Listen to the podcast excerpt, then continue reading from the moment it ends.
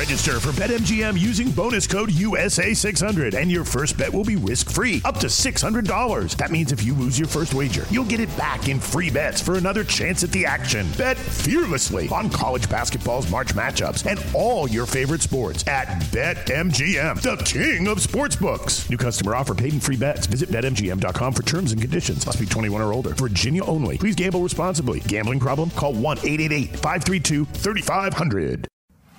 Habla español, amigo. Español, amigo. Damas y caballeros, están escuchando Hablemos MMA con Danny Segura. ¿Qué tal amigos? Y bienvenidos al episodio número 19 de Hablemos MMA. Aquí les habla Dani Segura, periodista de MMA Junkie USA Today Sports y como ya saben, el host, el conductor de este programa. En esta edición número 19 de Hablemos MMA empezamos con un resumen de lo que vimos en cuanto a eventos. Tuvimos UFC Vegas 15 el sábado por la noche en Las Vegas, Nevada. Y bueno, no una cartelera muy grande, no muy buena, pero como ustedes ya saben, cada evento de UFC siempre nos da algo de qué hablar. Entonces ahí vamos a estar analizando los resultados de UFC Vegas 15 al comienzo del programa. Luego en la mitad del show vamos a estar hablando con el chileno Ignacio Bajamondes, que tuvo un excelente knockout, una excelente pelea en el Dana White Contender Series hace como un mes. Y bueno, ganó un contrato a UFC y ahora mismo es el único peleador chileno en la organización. Así que eh, una muy buena entrevista, la verdad que disfruté mucho esa conversación. Mi primera entrevista con Ignacio, así que eh, no sabía mucho de él, entonces usé mucho de ese tiempo para conocerlo, conocer su trayectoria, sus comienzos en artes marciales mixtas y mucho más. Así que una excelente conversación en la mitad del programa. Y para terminar, como ya saben mi gente, les tengo las noticias de la semana. Y como todas las semanas, siempre hay algo de qué hablar porque algo está pasando en este mundo tan loco de las artes marciales mixtas. Así que al final del programa les tenemos las noticias y los desarrollos más grandes del deporte. Así que sin más espera, hablemos MMA. Empezamos con un resumen de UFC Vegas 15, un evento que se dio a cabo el 28 de noviembre en el UFC Apex en Las Vegas, Nevada. Una cartelera que estaba supuesta a ser decente. La verdad, no me atrevería a decir que la mejor, que muy buena, pero decente. Una, una cartelera con eh, varios ex retadores de título. Una cartelera que tenía eh, combates ¿no? que importaban para sus respectivas divisiones y que tenían consecuencias relativamente grandes, pero desafortunadamente eh, el COVID otra vez atacó una cartelera de UFC y varios peleadores se tuvieron que salir de sus respectivos combates. Entonces, yo ya se los he dicho muchísimas veces. Eh, en estos tiempos uno no se puede poner muy picky, no se puede poner muy exigente porque pues eh, estamos en una pandemia, ¿no? Entonces es muy difícil que UFC tenga todo normal, que todos los peleadores lleguen al día de la pelea. O sea, en esos tiempos cualquier cosa puede pasar. Pero bueno, como les dije, aún así hay cosas de qué hablar porque en cada cartelera de UFC hay algo, hay algo que está pasando, hay algún desarrollo importante. Entonces, eh, bueno, de todas maneras, eh, no era lo que esperábamos, pero aún así hay mucho de qué hablar. Empezamos con el evento estelar. Resulta que Anthony Smith en el peso semicompleto le gana a Devin Clark vía sumisión en el primer round. Una pelea que estaba supuesta primero que todo pasar en el evento coestelar, pero la promovieron al evento estelar, después de que Curtis Blades dio positivo con COVID-19 y tuvo que salirse de su combate contra Derek Lewis y después eh, ahora están intentando planillar esa pelea para otra fecha. No se sabe aún qué va a pasar con ese combate. Obviamente eh, hemos escuchado que a veces peleadores dan positivo por todo un mes, ¿no? tienen síntomas muy fuertes. Hay otros que, como Cintia Calvillo, que estuvo en el programa, que pasaron 10 días, dio de negativo y boom, otra vez la mete en una pelea. Entonces no se sabe qué va a pasar. Ahí vamos a ver en el transcurso de estos días qué va a pasar con ese combate. Pero sí, Anthony Smith contra Devin Clark, esa pelea fue promovida al evento estelar y ahí vimos a Anthony Smith eh, obtener una victoria, la verdad, muy necesitada, una victoria eh, que lo hubiera eh, puesto en una mala posición si no hubiera sido una victoria, si hubiera sido una derrota. Entonces, la verdad que eh, una victoria muy importante para la carrera de Anthony Smith. Como ya sabemos, Anthony Smith venía de una muy buena racha hace unos años, tan buena que le dieron una pelea de título y peleó contra John Jones, uno de los mejores de todos los tiempos y, desafortunadamente para él perdió ya decisión, pero aún así creo que una pelea donde se vio no muy bueno, pero se vio muy rudo y se le vio ese corazón, ¿no? Porque él es conocido por eso. Después de ese combate uno dice, bueno, perdió contra todos los tiempos, pero también esas victorias que, que, traía para, antes de ese combate, pues no eran las más convincentes. Ya habíamos hablado de, de, nombres como Rashad Evans, Shogun Rua, ya peleadores que no son tan buenos, pero el nombre les pesa. La de Volcanos de Mir, ok, esa sí es buena, pero nada más tenía una victoria así grande eh, o importante, diría yo, relevante en ese peso. Entonces pierde contra John Jones y ahí había muchas preguntas. Bueno, ¿será que este sí es, es, bueno? ¿Será que sí, es un top 5? Vamos a ver. Y lo ponen contra Alexander Gustafsson y gana esa pelea vía Mataleón. Y ahí sí uno tiene que decir ese Anthony Smith es uno de los mejores de las 205 libras. De pronto no el mejor, y eso John Jones lo comprobó, pero definitivamente un top 5. Y después de eso tiene dos derrotas muy feas contra Glover Teixeira y Alexander Rakic. Y ahí sí uno se pone a cuestionar el futuro de Lionheart Smith, porque la verdad que en esos combates, si los hubiera perdido de todas maneras, o sea, son peleadores buenos. Si los pierde, ok, tranquilo, no hay problema. Pero como perdió eso fue lo que preocupó a muchas personas. Entonces ahora que le bajaban el nivel contra un oponente como Devin Clark, que no estaba en los rankings, aunque tenía una buena, una buena racha, ahí uno dice, esta sí va a comprobar si, si es un peleador top o no, porque si pierde contra Devin Clark, ahí sí muy malas noticias para Anthony Smith. Pero aún así, pues Anthony Smith eh, comprobó que sigue siendo uno de los mejores de esa edición. De pronto en un top 5, pero definitivamente un top 15. Entonces, bueno, eh, consiguió una victoria muy, muy importante para su carrera. Como dije, una victoria que la verdad no, no fue muy sufrida. La consiguió con eh, más o menos algo de facilidad. El, Devin Clark, pues se le vio que no tenía mucha experiencia. Obviamente, Anthony Smith con más de 40 peleas, creo que 50 peleas ya como profesional. Devin Clark, eh, creo, no debe tener más de 15, la verdad. Creo que tiene apenas. Tiene 17 peleas, perdón. Entonces, sí, un poquito más de 15, pero no muchas peleas peleando contra los élites. Entonces, se le vio ese tipo de, de, falta de experiencia. La verdad que entró muy entusiasmado, hizo ahí unos errores donde Lionheart Smith pudo llevar ese combate al suelo y de ahí Devin Clark tuvo sus momentos. Se puede decir que Anthony Smith estuvo en control, le tomó la espalda, ¿no? estuvo un tiempo encima, eh, después estuvo en su espalda, después de que eh, Devin Clark le haya hecho un, un reversal ahí, pero aún así en su espalda fue el peleador que estaba controlando, no estaba tomando mucho daño y ahí estaba trabajando sus jiu-jitsu y vimos que Anthony Smith terminó el combate con una llave de triángulo. Entonces un buen desempeño de Anthony Smith, él mismo lo dijo, necesitaba esta victoria y no solo eso, pero yo hice lo que se esperaba, ¿no? Esto era lo que yo tenía que hacer. No es que eh, hice un milagro y, saqué uno de los más duros de la edición, no.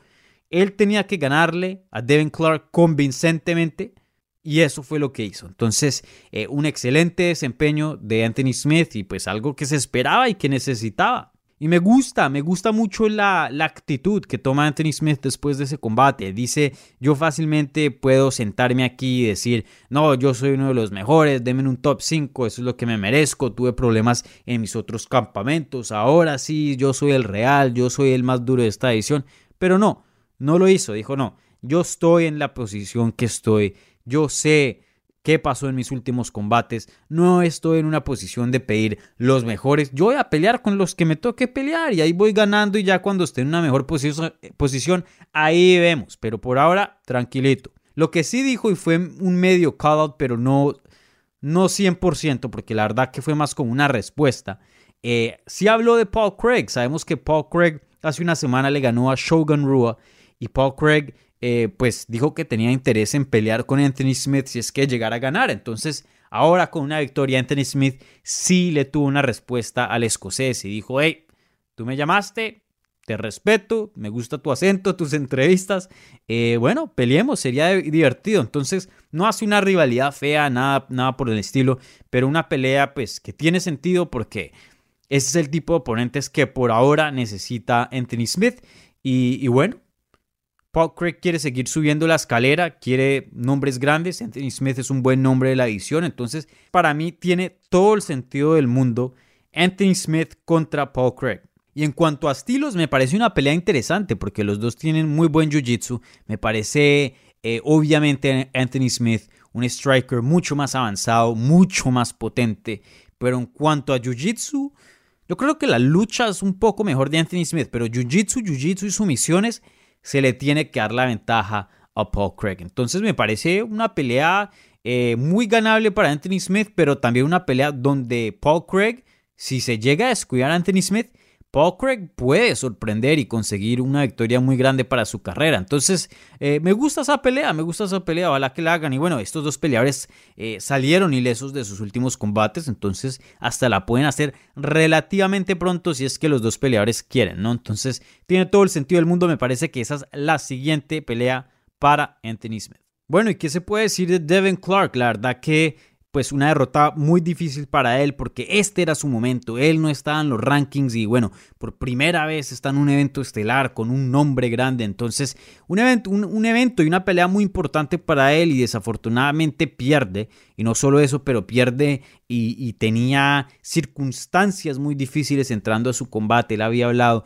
que su cuñada ¿no? Eh, había fallecido entrando a, campamento. Entonces, la verdad que fue muy difícil para él dejar, dejar a su familia en otro estado, entrenar y subirse a una jaula a pelear, sabiendo que pues su familia, su esposa y sus hijos están pasando por una situación muy difícil. Entonces, eh, me gustaría de pronto eh, en, en otras circunstancias hablar de qué le sigue, pero la verdad que lo que le sigue es estar con su familia, procesar esa pérdida, porque sabemos que pues no es fácil y, bueno, a quien hablemos MMA le deseamos todo lo mejor a Devin Clark y a su familia.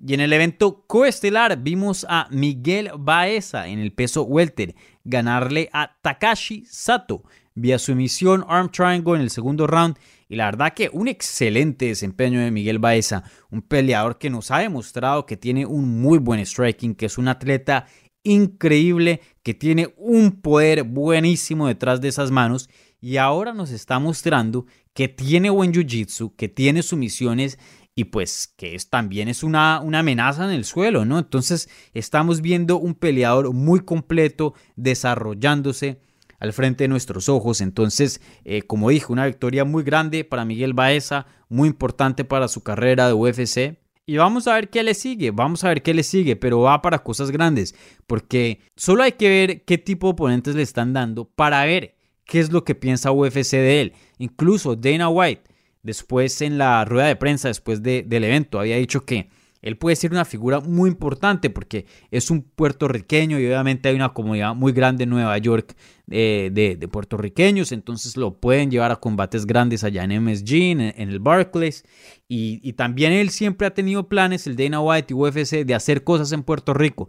Sabemos que Puerto Rico ha sacado muy buenos boxeadores, entonces, eh, pues un peleador que eh, no nació allá, nació en Estados Unidos, pero tiene esa descendencia, ¿no? Entonces, vamos a ver qué le sigue a Miguel Baez, pero para mí, que lo pongan con buenos nombres. Ese tipo de matchup que le hicieron hace un tiempo atrás con Matt Brown, es el tipo de matchup que me gustaría ver. No alguien súper viejo, no, no, un anciano del deporte, pero sí alguien que, que tenga trayectoria, que de pronto eh, no sea, no esté en sus mejores tiempos, pero aún así que tenga un buen nombre y pueda ofrecerle algo al Miguel para, para que suba su perfil como peleador. No sé, se me ocurre un Robbie Lawler de pronto. Mike Perry también. Y bueno, ahí hay varios nombres interesantes que creo que eh, pueden ofrecer combates muy buenos para Miguel Baeza. Entonces, vamos a ver qué le sigue a The Caramel Thunder, pero definitivamente me parece un peleador que promete bastante y que va para grandes cosas. Bueno, y más allá, mm, la verdad que como les dije, no fue la mejor cartelera del mundo, perdieron muchos combates buenos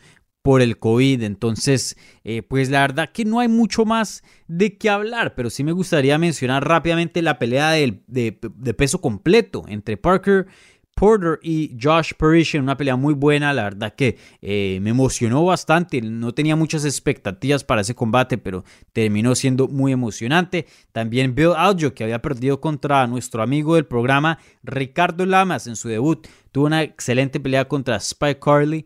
Y bueno, lució muy bien. Y también, por último, eh, Gina Mazzani le gana a Rachel Ostovich vía knockout técnico en el tercer round de este combate eh, muy importante para ellas porque la perdedora aquí fácilmente puede quedar fuera de UFC. Vamos a ver qué hacen con Rachel Ostovich, que no tiene un buen récord y viene de varias derrotas. Ella está 4 y 6 como profesional, imagínense, 4 victorias y 6 derrotas y ha perdido sus tres últimos combates y nada más ha ganado una pelea en sus últimos 4 combates. Y, y bueno, una racha que se extiende, no ha ganado desde el 2017, imagínense. Entonces no se sabe qué va a hacer UFC con Rachel Ostovich porque no es una peleadora muy muy buena, pero de todas maneras tiene un, nombre grande y pues un seguimiento muy grande. Si no, vayan y vean, veanla en Instagram. Y pues sabemos que si la dejan ir, y pues no es muy vieja, no es una peleadora relativamente joven, apenas con 29 años de edad, pues sabemos que otra promoción seguro va a querer de sus servicios. Entonces, eh, vamos a ver qué decisiones toma UFC, pero definitivamente interesante. Y con eso concluye el resumen de UFC Vegas 15, una cartelera, como dije, no muy buena, pero pues nos dio algo de qué hablar. Obviamente el regreso de Anthony Smith es muy importante. Saber que Miguel Baeza va para grandes cosas y sigue preparándose para un futuro muy, muy grande. Entonces, eh, pues siempre algo de qué hablar, mi gente. Entonces, bueno, ahora pasamos a la entrevista de la semana con el chileno Ignacio Bajamontes. Hablemos MMA con Danny Segura.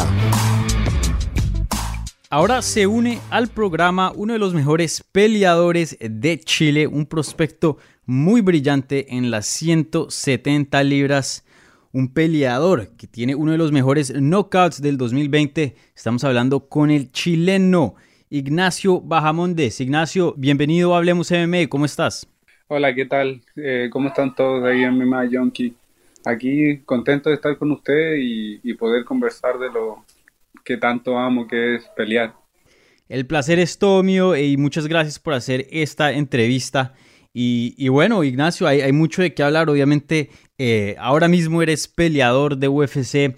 Tuviste un excelente knockout en el Contender Series, uno de los mejores knockouts que hemos visto en este año. Eh, pero esta es mi primera vez entrevistándote, entonces antes de que hablemos de UFC, de tus metas, de lo que sucedió en el Contender y todo eso, quería hablar contigo un poquito de tus comienzos y conocerte un poquito más. Entonces, eh, cuéntanos, eh, ¿cómo empezaste tu, tu, rumbo, tu, tu carrera como peleador de las artes marciales mixtas. Eh, ¿Cómo ha sido tu trayectoria? ¿Cómo empezó esta, esta carrera en este deporte? Bueno, eh, realmente de mis inicios eh, no me acuerdo, ya que en verdad prácticamente nací en el deporte, ya que mi papá era cinta negra de, de Kempo Karate, tenía su propio gimnasio, entonces en verdad desde que muy pequeño, desde que tengo memoria, tres años, cuatro años, me recuerdo ahí estar corriendo en el gimnasio, mi papá en el, por el tatami, pegándole en los costales, viendo patadas y golpes todo el día, entonces en verdad es algo que desde la cuna, como se dice, que vengo haciéndolo. Ah, qué chévere. Y, me imagino que obviamente en, Santiago. Sí, en Santiago, Chile, ahí es donde mi papá, donde nací y donde me, me, crié cuando pequeño y donde mi papá tiene su escuela hasta hoy, hasta el día de hoy. Ah, ok.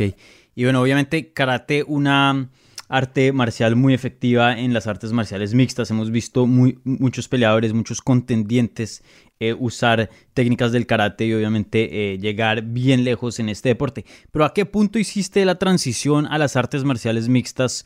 Eh, obviamente, em, como dije, el karate es algo muy importante del deporte, pero pues sabemos que es diferente, ¿no? sí. Sí, no, como todo, yo, yo y mi familia, nuestra sangre, los Bahamontes siempre hemos tenido algo que nos encanta competir.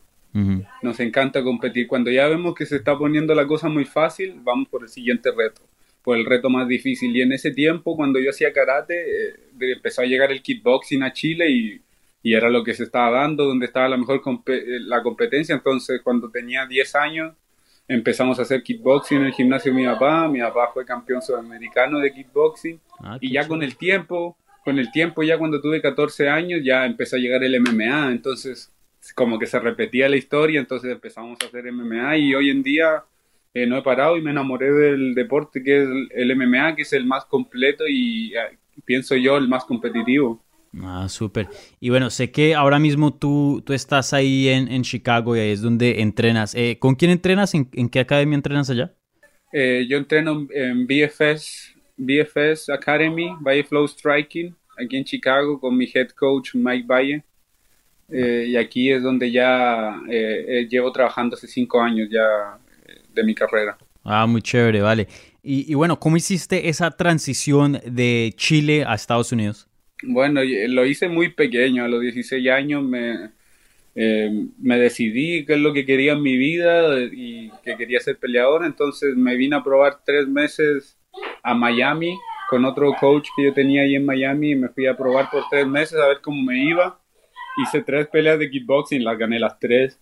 Entonces me di cuenta que sí, sí, sí era bueno para, para esto y lo amaba y eso Un era poquito, lo que ¿no? toda mi vida, un poquito. Entonces eh, ahí me decidí, ya volví a Chile, terminé mi estudio, seguí estudiando y, ya después me devolví a vivir completamente aquí a, Estados Unidos ya eh, definitivo. Ah, muy chévere. ¿Y, cómo terminaste en, Chicago en VFS? Eh, me vine porque, pues como ya se han dado cuenta, soy un striker nato desde la cuna. Entonces, lo que nos faltaba mejorar era mi lucha y aquí Chicago está lleno de, y lo que es el estado de Illinois es donde tienen una de las mejores wrestling. Entonces, me vine a hacer un, un campamento de tres meses de wrestling a una escuela aquí de, de lucha. Y, y el, el, equipo de MMA lo estaba, lo, estaba encargado Coach Mike, Mike Valle.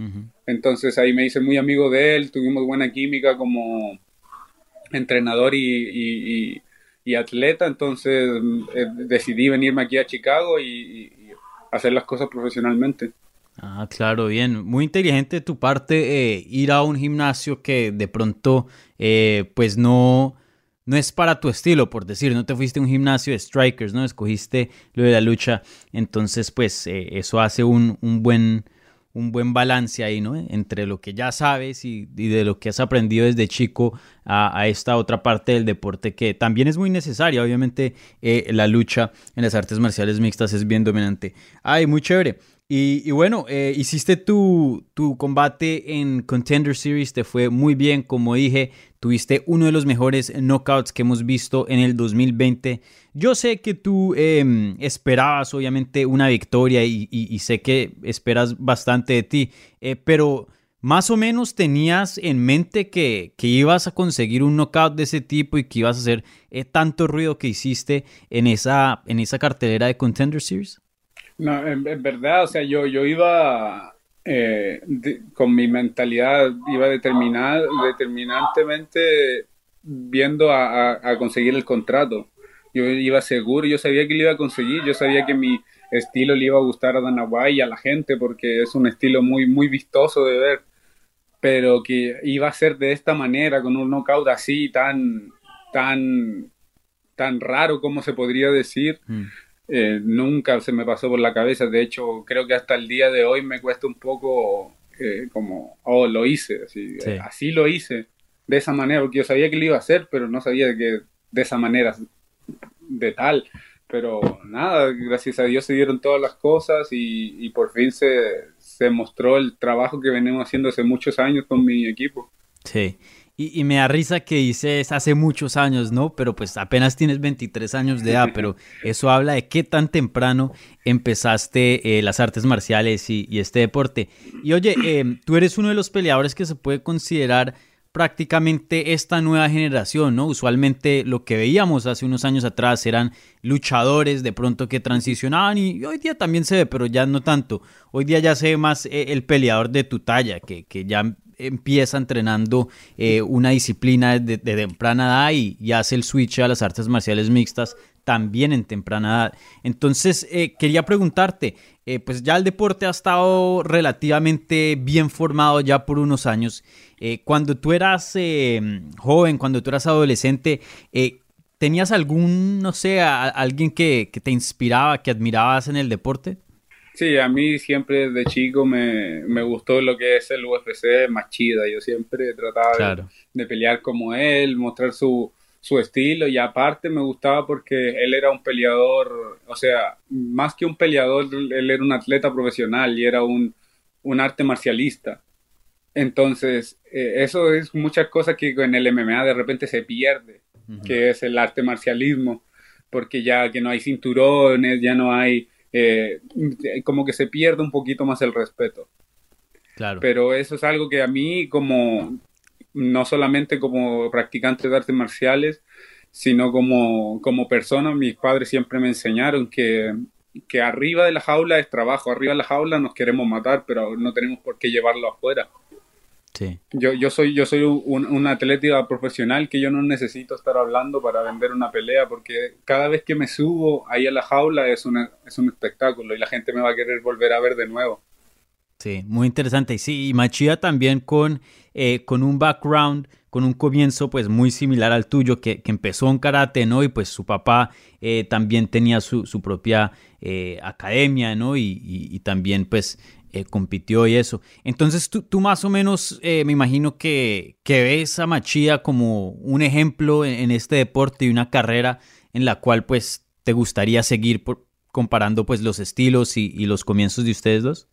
Sí, sí, o sea, es, es una gran, eh, como, o sea, sí es un peleador que me guste mucho, no, no, no es mi ídolo, así no le, no es como la gran cosa, yo sé que puedo ser mucho mejor que él, tengo mucho más herramientas que él para ser en el futuro, pero siempre me gustó la, su forma de hacer las cosas, su forma de, de pelear, su forma de hablar, entonces eso es algo que admiro y me guío mucho también.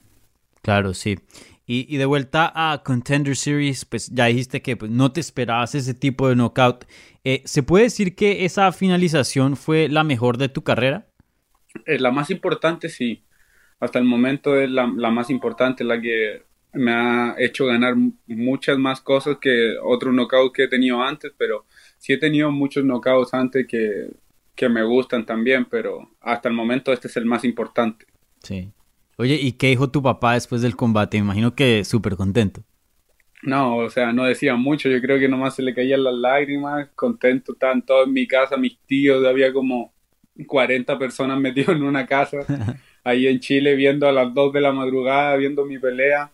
Entonces cuando los llamé, en verdad ni escuché lo que me decían, nomás escuchaba, ¡Eh! ¡Eh! ¡Eh! y todo gritando, y en verdad no escuché mucho lo que decía mi papá, pero nada, se veía feliz, se veía que muy emocionado y, me imagino que él refleja el sueño que donde le hubiera gustado llegar a él si él hubiera, hubiera agarrado el deporte mucho más temprano. Él lo ve en mí, entonces yo, yo feliz, mi papá siempre fue un, un ejemplo para mí, yo siempre lo miré como mi héroe, entonces soy, yo soy feliz cuando yo lo hago feliz, entonces nada, igual que a toda mi familia, mi mamá, mis hermanos, soy feliz, yo soy feliz viéndolo a ellos felices, entonces no, me llena de alegría. Claro, sí, ah, súper chévere.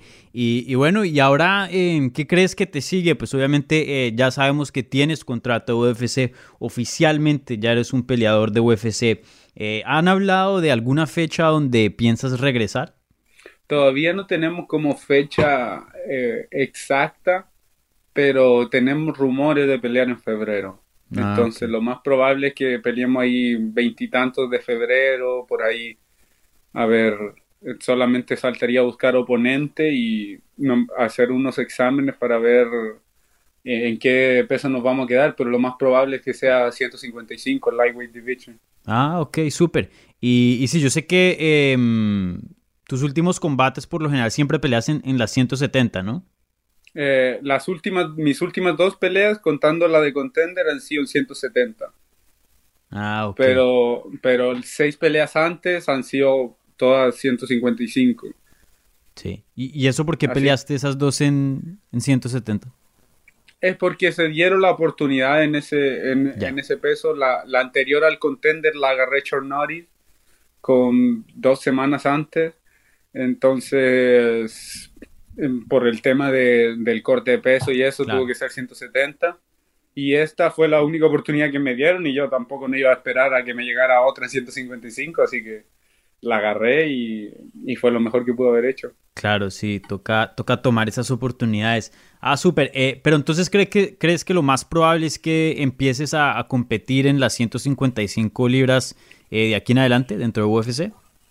Sí, porque es un peso que me siento muy cómodo, soy un, un 155 muy grande. Sí. Y, y, eh, puedo, y puedo lograr el peso bien, sin ninguna complicación, si lo hago eh, todo paso por paso.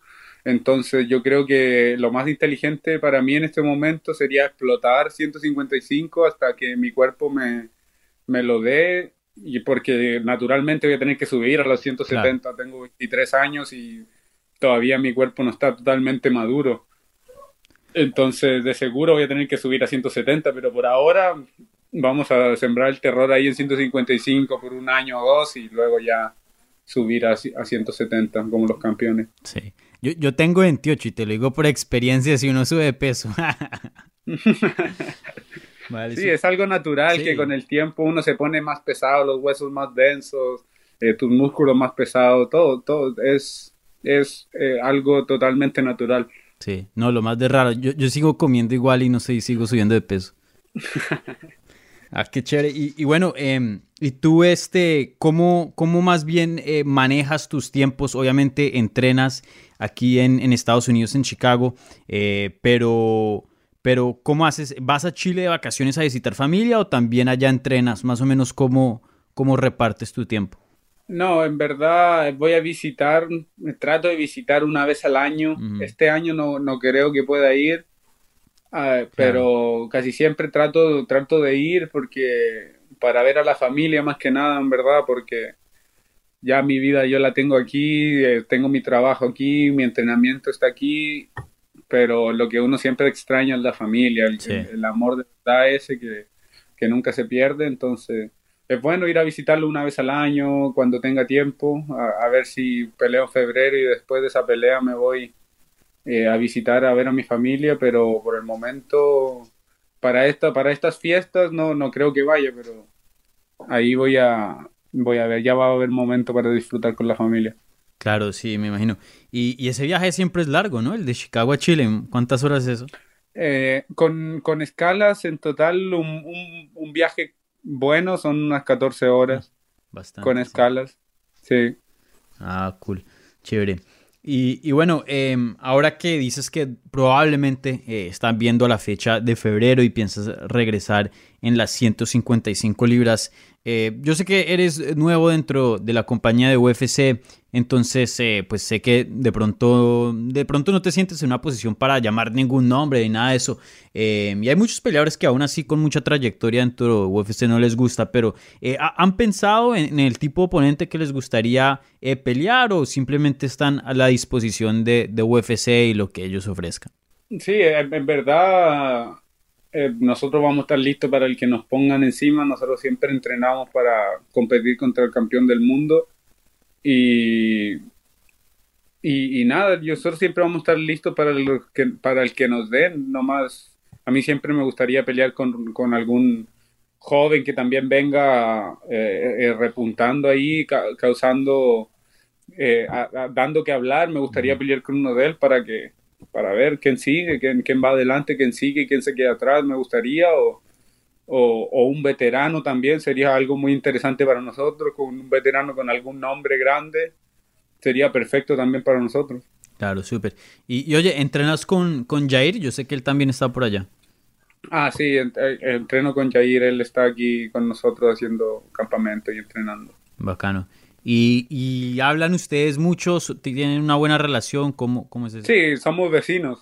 Ah, él, vive en el él, vive en el departamento de abajo y yo vivo en el de arriba. Ah, Entonces al final ahí nos vemos todos los días, nos vamos juntos al gimnasio, nos volvemos al gimnasio juntos. Súper.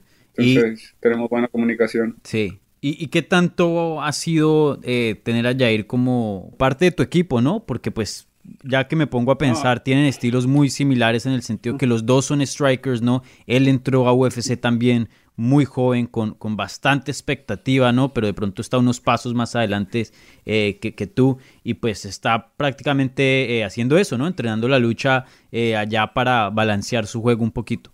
Sí, no, es, algo muy bueno tener a Jair, todo este camino hacia la hacia contender antes de la pelea, después de la pelea me ha servido mucho hablar con él porque como yo le decía, le, le, digo a él, me gusta que él me dé esos consejos porque él ya estuvo en la posición que yo estoy ahora. Él ya pasó por esto. Prácticamente casi la misma historia, quizás distinta forma de que pasara, pero prácticamente lo mismo. Entonces, eh, eh, eh, el, obvio que él ya va a tener unas cosas que va a saber más que yo porque ya él ya pasó por ellas. Entonces, es bueno tenerlo ahí y, escuchar consejos también de alguien que ya estuvo y está en, en ese lugar. Sí, sí, definitivamente. Y, oye, ahora mismo eres el único peleador representante de Chile dentro de UFC. hace, un, hace un tiempo atrás tuvimos a Diego Rivas Em, que pues obviamente también estuvo en The Ultimate Fighter y, eso. Eh, ¿Cómo te sientes al respecto de eso? Ser el único chileno dentro de UFC en estos momentos. Eh, ¿te, da más presión? ¿No piensas en eso? Eh, ¿Cómo te sientes al respecto de eso?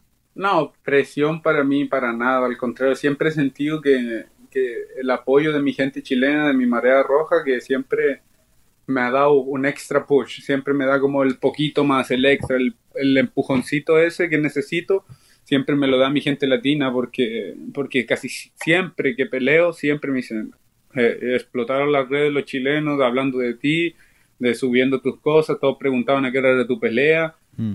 Entonces siempre yo siento el calor ese de, mi pueblo chileno y, no tan solo mi pueblo chileno, también los fans, mi, mi gente que me apoya ahí en México, aquí en Chicago, latinos que viven aquí en Chicago también, eh, en muchos lados que, he recibido mensajes y digo, wow, me apoyan también porque yo sé que mi gente chilena me va a apoyar, porque siempre, siempre mi gente chilena se pone la camiseta y está hasta la última contigo, pero que ya después otras personas de otros países, de otros países latinos te escriban, eh, siga así, yo te apoyo desde tal parte, te apoyo desde aquí, y eso igual te llena de, me llena de felicidad y me emociona, ya que eso significa que estamos haciendo las cosas bien, entonces eh, me ayuda, entonces nunca quiero dejarlo mal, mal a la gente que me apoya, entonces siempre doy un poquito más extra. Sí, definitivamente sí, sin duda. Y sí, eso es algo muy lindo que he notado en las artes marciales mixtas. De pronto en el fútbol, como obviamente eh, en Latinoamérica, pues los países eh, pues ya se, se, vuelven potencias eh, mundiales, ¿no? En el fútbol y, de pronto en otros deportes.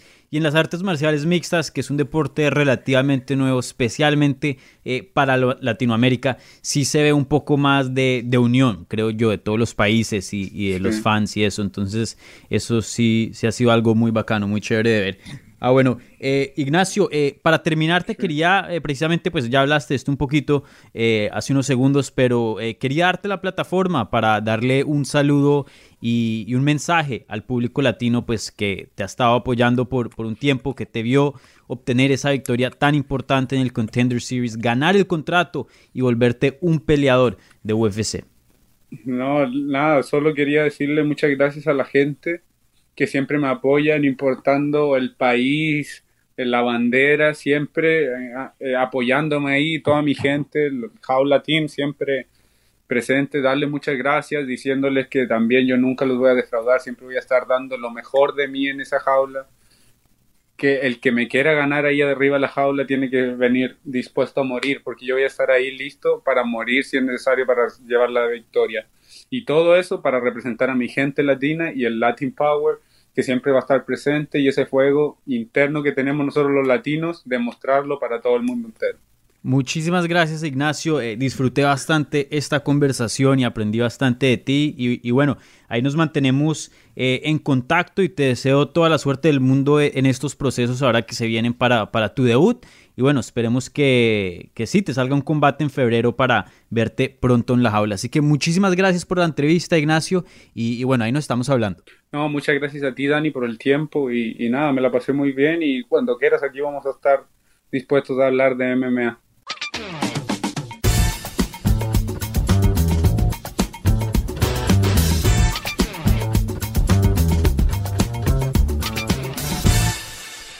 Noticias. Terminamos con un resumen de lo que vimos en cuanto a desarrollos, noticias, combates anunciados y todo lo que está pasando en el transcurso de la semana en este deporte de las artes marciales mixtas. Resulta que Anderson Silva se está quedando sin casa, sin opción. El peleador de 45 años de edad, ex campeón de UFC, una leyenda de las artes marciales mixtas, uno de los mejores peleadores que ha competido en este lindo deporte, eh, resulta que se está quedando sin opciones. Ya habíamos hablado la semana pasada de que Bellator había dicho no gracias, no queremos a Anderson Silva y eso a mí me sorprendió bastante. Y bueno, simplemente dijeron no, nosotros vamos en otra dirección, Anderson Silva es una leyenda, pero no queremos eh, nada de sus servicios. Y bueno, en el transcurso de la semana vimos a varias promociones expresar lo mismo. PFL, que pues obviamente tiene ese formato de, la temporada y el torneo, dijo que no estaba interesado. Ray Sefo, ex peleador ¿no? y presidente de PFL, dijo que no estaban interesados en adquirir Anderson Silva y de hecho le avisó y le, y le advirtió y le dijo que era mejor que se retirara. Y bueno, esa sí yo sabía que no era una opción para el brasilero porque pues es un formato que requiere, de hecho hablando con Emiliano Sordi en, el episodio pasado de, de Hablemos MMA, nos había dicho, fácilmente peleas cinco veces en un año si llegas a ganar el torneo entonces y dos veces en una noche, entonces es un torneo que, que es para los jóvenes, que requiere bastante eh, del cuerpo de uno y Anderson Silva pues con 45 años de edad pues no está en esas condiciones. Entonces bueno, eso ya se sabía que no era una opción, pero aún así PFL lo confirmó. Luego, otra opción que de hecho hacía mucho sentido era One Championship. One Championship que está en Asia, que está y se enfoca ¿no? en, en, no hablar mal y, tener peleadores ejemplares y las artes marciales. Eh, pues Anderson Silva parece de ese perfil y encaja en todo. Y aún así, One Championship no quiere Anderson Silva. Ahí salió el CEO de One Championship, Chatri Sitoyan, diciendo que no, que, no están interesados en Anderson Silva y que pues el objetivo de ellos y, la prioridad número uno es, es la salud de los peleadores, entonces no, no quieren nada que ver con Anderson Silva. Entonces, bueno, faltaba la última opción. BKFC, boxeo a puño limpio. Eso sí parece que aceptan a Raimundo y todo el mundo y están dispuestos a poner a cualquiera dentro de ese ring. Y aún así, el presidente David Feldman de BKFC dijo no, no estamos interesados en Anderson Silva. Entonces esto pone al ex campeón de UFC en una posición muy complicada porque no es Bellator, no es One Championship, no es PFL y no es BKFC. Las que faltan son Combate Américas y dudo que eso haya ahí un contrato. Combate Américas ni siquiera está teniendo eventos ahora mismo. Eh, de hecho, yo ya he intentado averiguar, averiguar varias veces cuándo Combate Américas va a regresar y no me han dado una respuesta. Entonces, bueno, veo, veo es una probabilidad muy, muy pequeña. Ahora, la otra opción que queda, y de hecho me parece que es una opción que tiene bastante potencial y que tiene bastante sentido, es Ryzen en Japón. Anderson Silva obviamente tuvo una carrera muy larga y muy grande en Japón y fue un nombre pues grande por allá y pues allá lo respetan mucho, ¿no? Y ahora pues que es una estrella eh, que pues ahora es mucho más famoso de lo que era antes, ¿no? Cuando peleaba en Japón, pues es como el regreso, ¿no? De, Anderson Silva eh, a sus raíces, por decir. Entonces, me parece que, tiene sentido, me parece interesante y pienso que le pueden dar combates buenos para él, no ponerlo contra matones, no ponerlo contra jovenciticos, sino combates que, que están a su nivel de competencia. Pero bueno, pues ellos no han dicho nada, entonces vamos a ver qué pasa ahí, pero me parece que esa, si él va a seguir peleando, esa va a ser la opción. Entonces vamos a ver, vamos a ver qué pasa ahí, pero por ahora el futuro de Anderson Silva se está viendo complicado.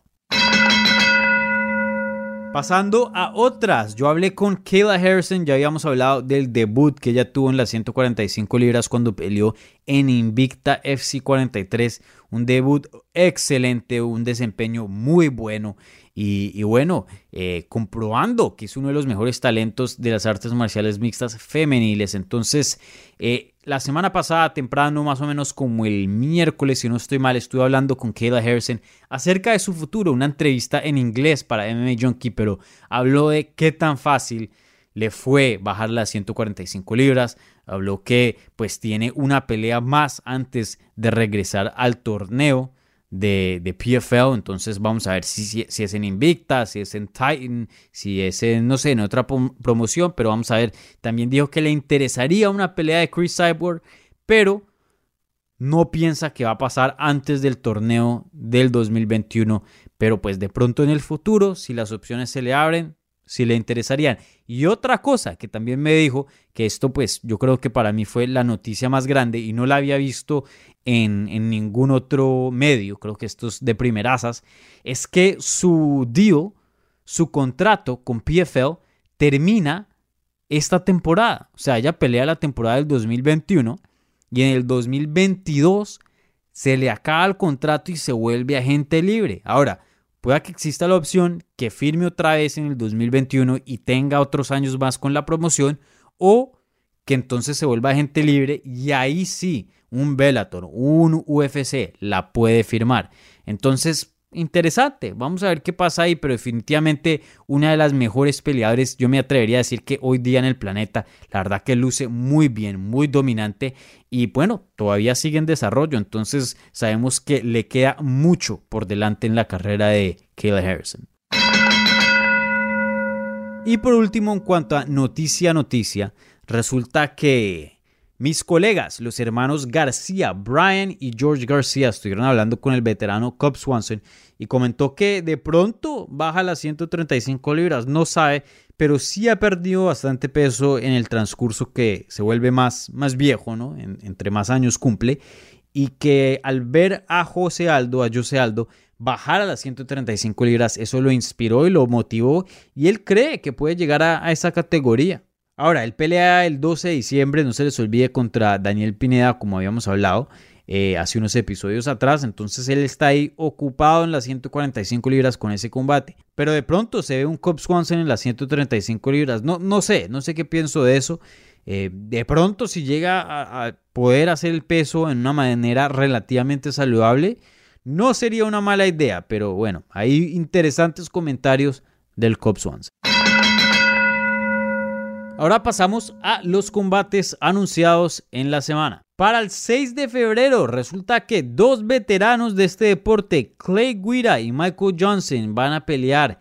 Y bueno, un combate muy interesante. La verdad que me sorprende que estos dos no hayan peleado anteriormente, entendiendo qué tanto han llevado dentro de UFC. La verdad que tienen una trayectoria muy larga en la compañía y nunca pelearon. Entonces, eh, sorprende un poquito este combate. Y un combate, como les dije, para el 6 de febrero que pronto va a determinar quién se queda y quién sigue la compañía, porque la verdad que los dos vienen en muy malas rachas y otra derrota más los podría poner en una posición complicada. Entonces vamos a ver qué pasa ahí entre esos dos veteranos. Kevin Holland, que iba a pelear el 5 de diciembre en el evento estelar contra Jack Hermansen, da positivo con COVID y ahora está supuesto a pelear el 12 de diciembre. Entonces me imagino pues que ya está dando negativo, no sé, pero me parece interesante, queda positivo.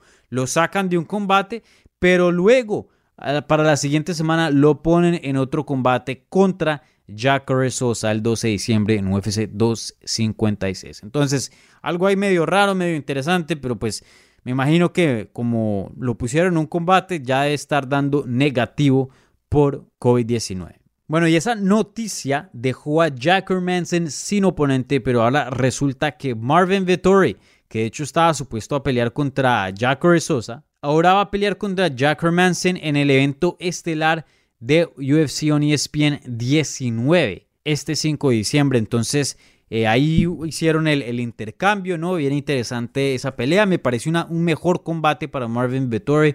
Obviamente Jack Hermanson tiene un poquito de más importancia hoy día en esa edición.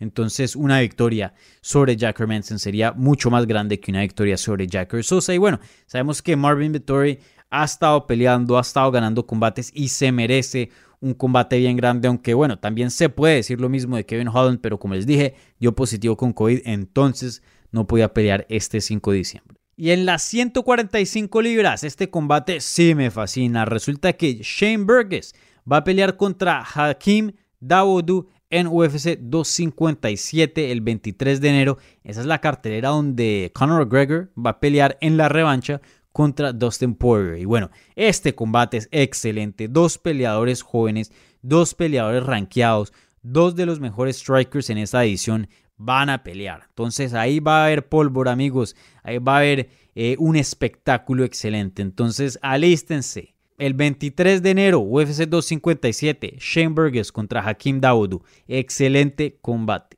También Umar Magomedov, que como les dije, eh, Javier Méndez me ha dicho muchísimo de él.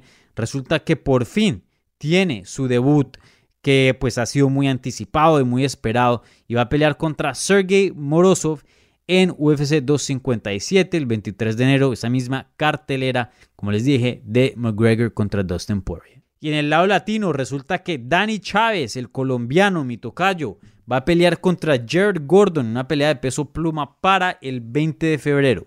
Un combate muy bueno y bueno, ese Danny Chávez lució bien en su debut. Jared Gordon no diría que es un veterano de UFC, pues no, no tiene 20 peleas, pero sí es alguien que ha peleado 7 veces dentro de la promoción. Entonces, pues no es alguien, no es un novato tampoco. Entonces, un excelente test, una excelente prueba para Dani Chávez. A, ver qué tiene Dani Chávez y, cómo le va contra un nombre ya experimentado dentro de la promoción. Y con eso concluye las noticias y los combates anunciados de la semana. Y así termina la edición número 19 de Hablemos MMA. Muchísimas gracias a Ignacio Bajamondes por acompañarnos en el programa de hoy. Disfruté mucho nuestra conversación, la verdad que me había impresionado muchísimo con esa patada y, ese knockout tan bueno que tuvo en Contender Series. Y desde ahí empecé a ver sus combates que ha tenido en el pasado y, y me di cuenta que era un peleador que promete bastante. Entonces, bueno, dije, no, toca tenerlo en el show y pues ahí lo escuchamos, tiene una historia muy interesante, un peleador que lleva peleando desde niño, entonces un peleador que me parece que va para grandes cosas porque la verdad que ese background, esa trayectoria que él lleva es muy larga a pesar de solo tener 23 años de edad. Así que muchísimas gracias a Ignacio por acompañarnos en el programa de hoy. Y como siempre, mi gente, muchísimas gracias a ustedes por el cariño, el soporte, el apoyo que nos brindan cada semana este show. No se les olvide seguirnos en todas las redes sociales y unirse a la comunidad de Hablemos MMA. Obviamente nos pueden seguir en arroba Hablemos MMA. También me pueden seguir a mí en arroba Dani y eso es D-A-N-N-Y Segura TV. No se les olvide suscribirse en cualquier plataforma de podcast donde estén escuchando este programa para recibir episodios semanales y mucho más. Y por último, de paso les aviso, este miércoles estoy trabajando en una entrevista. Eh, vamos a ver si se da o no, no les prometo nada, pero sí les quería decir que de pronto, probablemente, eh, vamos a tener otro invitado y una edición extra de Hablemos MMA este miércoles, así que estén pendientes para ese episodio. Así que con eso nos despedimos. Tengan una linda semana, disfruten las peleas de este fin de semana y nos hablamos pronto.